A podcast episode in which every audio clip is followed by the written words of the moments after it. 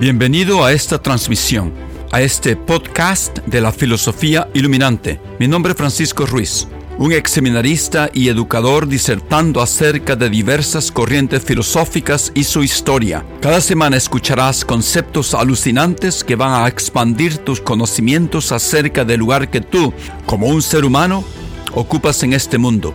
Gracias por pasar un tiempo conmigo hoy. Ahora comencemos con el tema del día.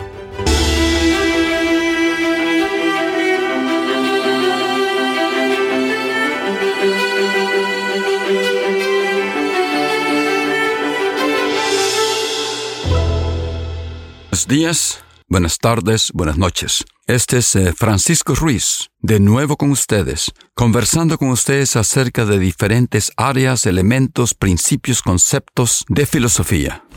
En estas grabaciones, que es parte de mi podcast, que se llama Filosofía Iluminante, discutimos varios filósofos históricos que son parte de un hilo histórico, hilo que se ha pasado a través de la historia de conceptos filosóficos. En los últimos eh, tres episodios yo he hablado acerca de mujeres filósofas. Comencé con Aspasia de Mileto, en la época de Pericles. Ahora voy a hablar acerca de una segunda mujer filósofa, porque hemos hablado mucho y muchos conocen, por supuesto, los filósofos hombres de la antigua Grecia.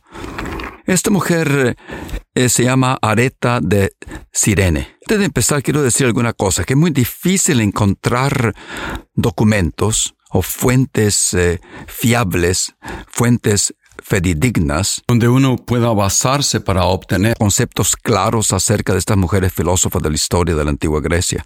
Pero es muy difícil encontrar esas fuentes. Así que cuando uno habla de las filósofas antiguas por ser mujeres, eh, se sabe muy poco de estas mujeres. Algunas veces se conocen nada más sus nombres, porque son mencionados sus nombres por otros filósofos después de, de sus muertes, por otros filósofos posteriores. Y eso es lo que pasa con Areta de Sirene. No con frecuencia estas mujeres filósofas eran miembros de, miembros de una de las sectas filosóficas. No han dejado ninguna cosa escrita, ningún documento escrito, palpable, donde uno pudiera leer, como por ejemplo nosotros tenemos tantos de Aristóteles y de Platón. Entonces esos escritos y específica información sobre esos escritos eh, se, se ha perdido. Pero sí sabemos que han habido escritos de Areta de Sirene. Entonces, en la mayoría de los casos, el registro es muy incompleto y la mayor parte de nuestros conocimientos sobre estas filósofas como de Areta proviene de información general eh, sobre las comunidades filosóficas de las que forman parte o conocimiento acerca de los profesores de, de ellos. Entonces, en el caso de Areta de Sirene, y antes eh, de comenzar específicamente, tengo que decir también que las mujeres fueron aceptadas por muchos eh, grupos, eh, comunidades filosóficas en la antigüedad. Y vivían activamente, participaban activamente en las discusiones filosóficas dentro de los grupos.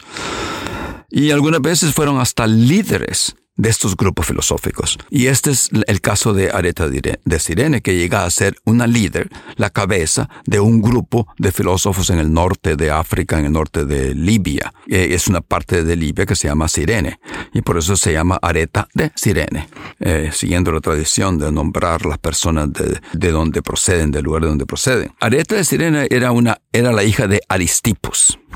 Y es interesante porque Aristipos fue un filósofo de Sócrates. Entonces Aristipo de, de Sócrates tuvo muchos uh, discípulos. No, Aristipo fue un, fue un discípulo de Sócrates, quiero decir, que después que Sócrates murió, fundaron sus propias uh, escuelas. Por supuesto que el más famoso de todos es Platón no, que fundó su propia escuela, su propia academia. Pero muy, hubo varios filósofos después de Sócrates que fueron discípulos de Sócrates que formaron sus propias academias. En Aristipos es uno de ellos.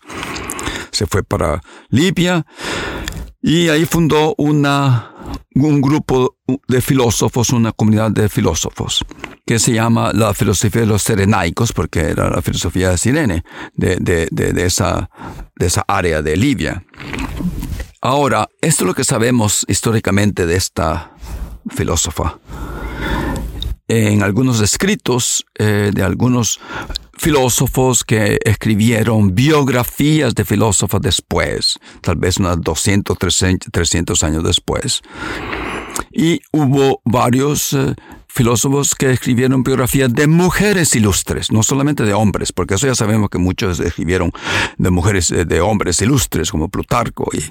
Ah, pero este filósofo escribió, que no es muy, no es muy conocido, es eh, Gogio, se llama Goji, se, se pudiera pronunciar escribió este Goji una obra que es acerca de los méritos de mujeres.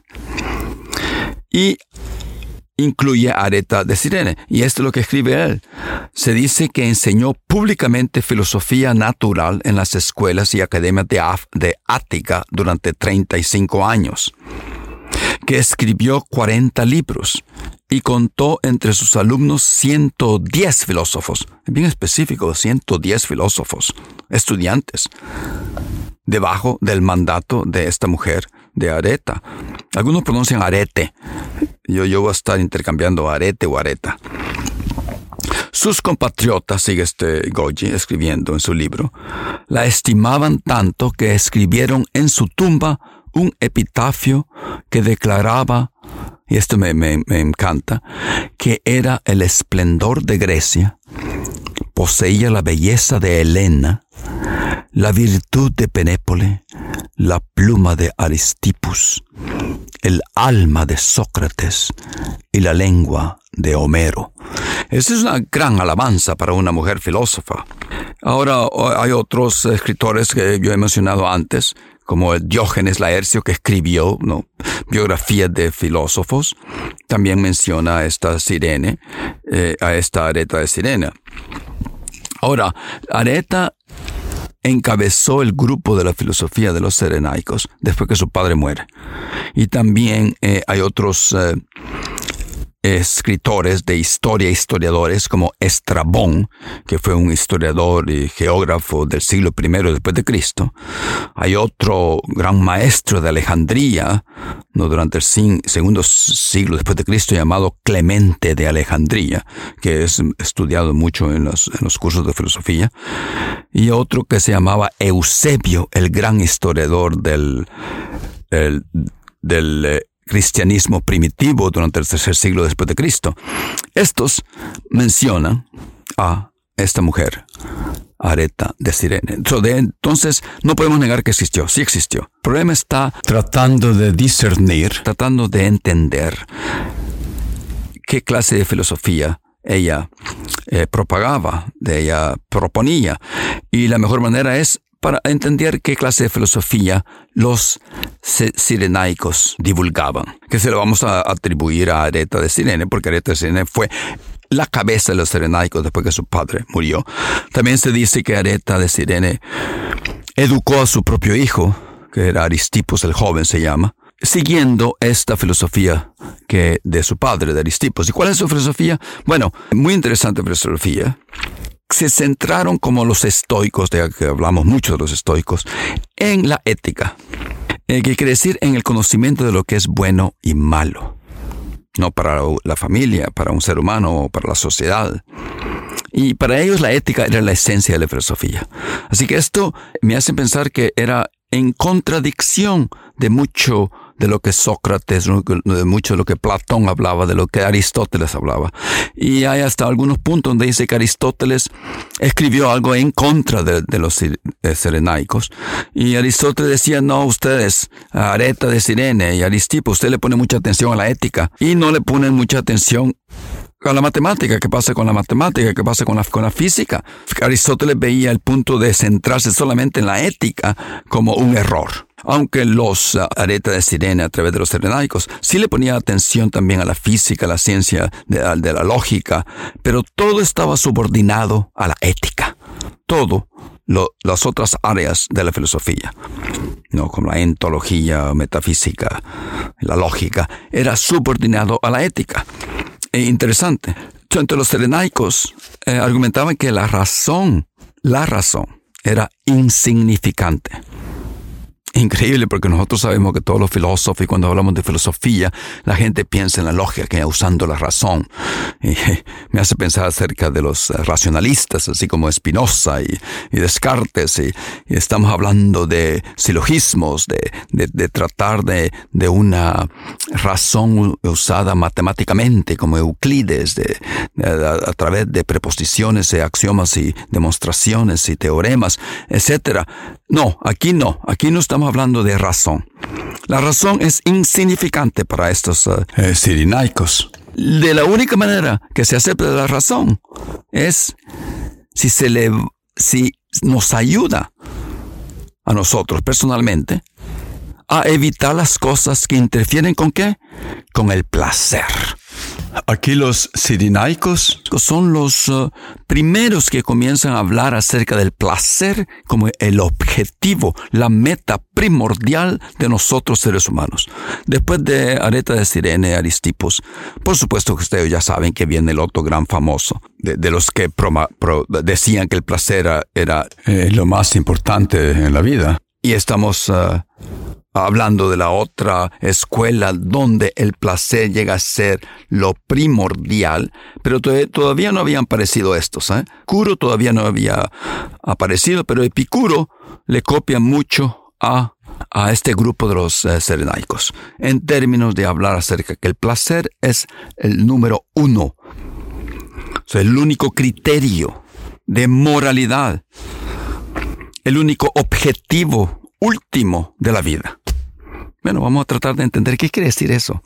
Y nosotros, bueno, nosotros hablamos acerca, si yo tengo una discusión acerca con mis amigos y algunas culturas contemporáneas en este momento, son, bueno, son vistas como demasiado libertinaje, demasiado placer.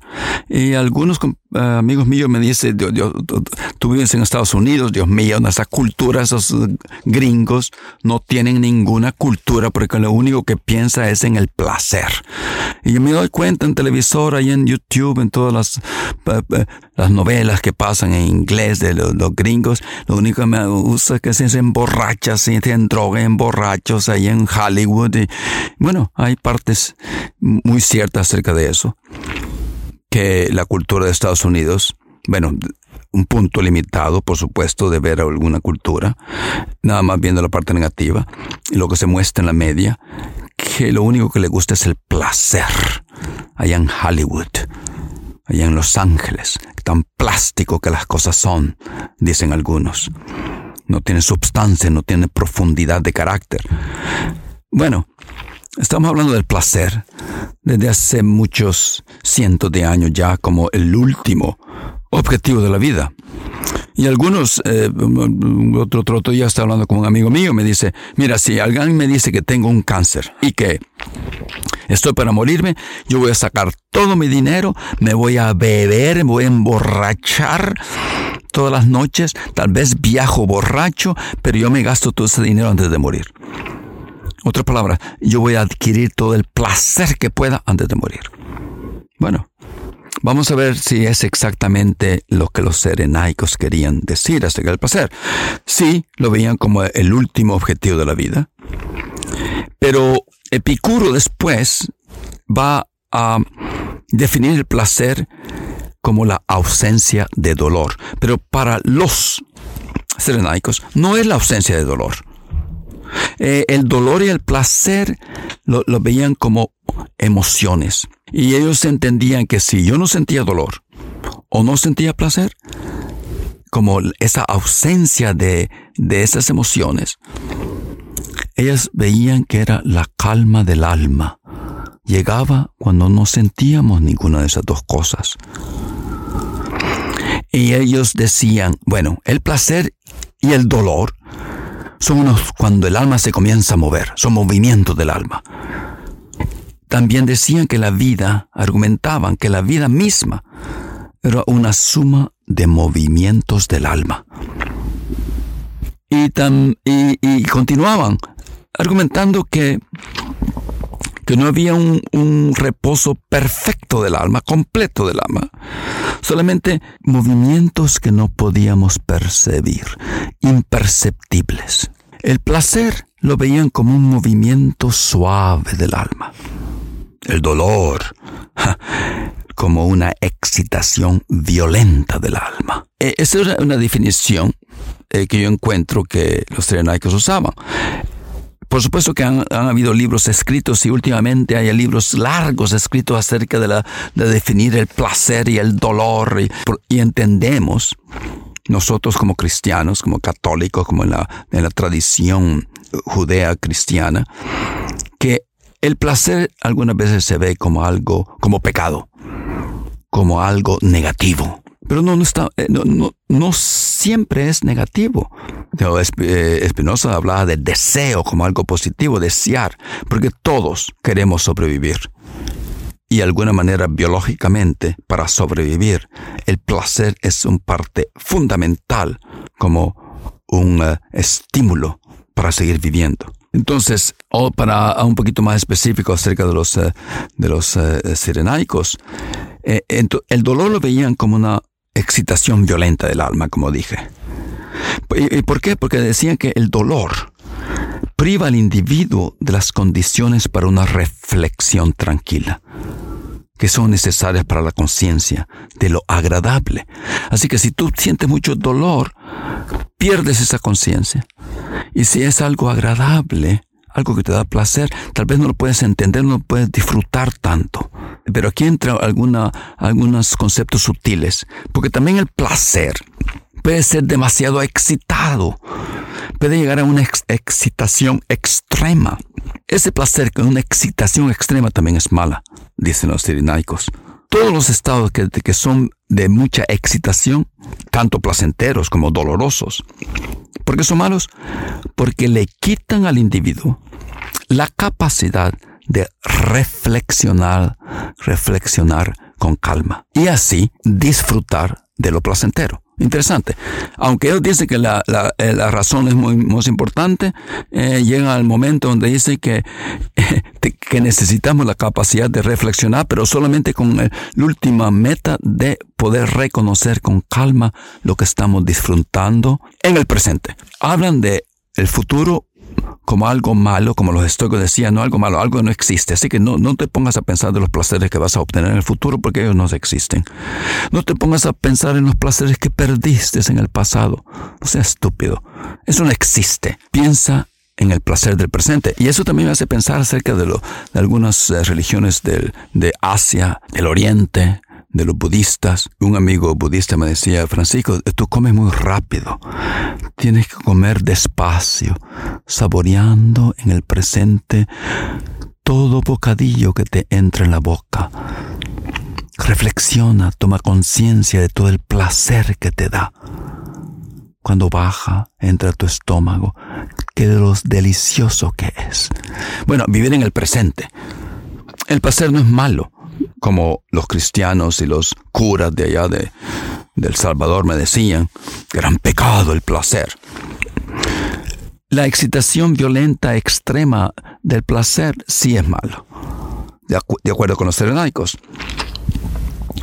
Ahora, los serenaicos también consideraban que el pensamiento era la conciencia de las sensaciones presentes. Estamos hablando acerca de cómo eh, ellos no creían que lo de los objetos de afuera de verdad se podían describir la esencia de lo que existía afuera.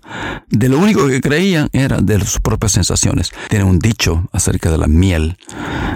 Y dicen, bueno, cuando yo tomo un poco de miel, lo único que yo sé que yo siento lo dulce de mi boca. Pero yo no sé si la miel es, dulce. Lo único que yo puedo testificar lo único que yo puedo saber inmediatamente y con certeza es que yo estoy sintiendo que es dulce. Así que toda la verdad existe solamente en las sensaciones. E individualmente, personalmente. Yo no puedo decir que mi amigo siente la misma sensación tampoco. Que entonces aquí entramos en un poco de hedonismo porque ya sabemos que el objetivo único y universal para todas las personas es el placer. Es el principal argumento para la defensa del placer es que todos los animales buscan el placer y nosotros somos animales. Así decían los serenaicos. Y todos los animales huyen del dolor. Nosotros huimos del dolor. No es pecado huir del dolor. Así que el placer es nuestro último objetivo. La mente y el alma deben ser independientes del placer y no deben estar controlados por el placer. Y aquí viene, como se dice en, latín, caveat. El caveat. Aquí está lo que hay que poner atención, porque Aristipos y Aritea decía, bueno, sí, pero también es malo que el placer te controle. No, no puede estar controlado por la esperanza o el deseo del placer. Tampoco puedes estar controlado por el miedo o la repugnancia del dolor. Así que de las dos maneras, si tú estás controlado, eh, tú tienes que encontrar independencia. Así hablan los estoicos. Yo creo que esta idea de ser independiente, imperturbable, es una idea general de la filosofía antigua griega. Para encontrar la felicidad, obviamente, uno tiene que ser independiente, imperturbable, poner atención al presente, una manera de encontrar la felicidad. También los serenaicos ah, pensaban que a medida que, una, que uno practica el placer, esa es la virtud. La virtud está es sinónimo, sinónima de placer. Aquí Aristipus, Aristipus y su hija Areta Areta de Sirene, está hablando de, Arete, de Arete, de Sirene obviamente, decía que la tradicional concepción de virtud, que era donde uno tiene que sufrir, donde tiene que rechazar todo placer, decían que no es una definición correcta. La virtud es el placer, porque lo único que conocemos. La independencia no se encuentra, pero también hay que pensar en que uno se somete o a controlar con los placeres. Tiene que ser un placer moderado. Y no se pueden dar deseando placeres que uno no tiene. Ahora, eh, esta es más o menos la concepción central de la filosofía de esta mujer de Areta de Sirene en el principio estamos hablando de, un poco de hedonismo.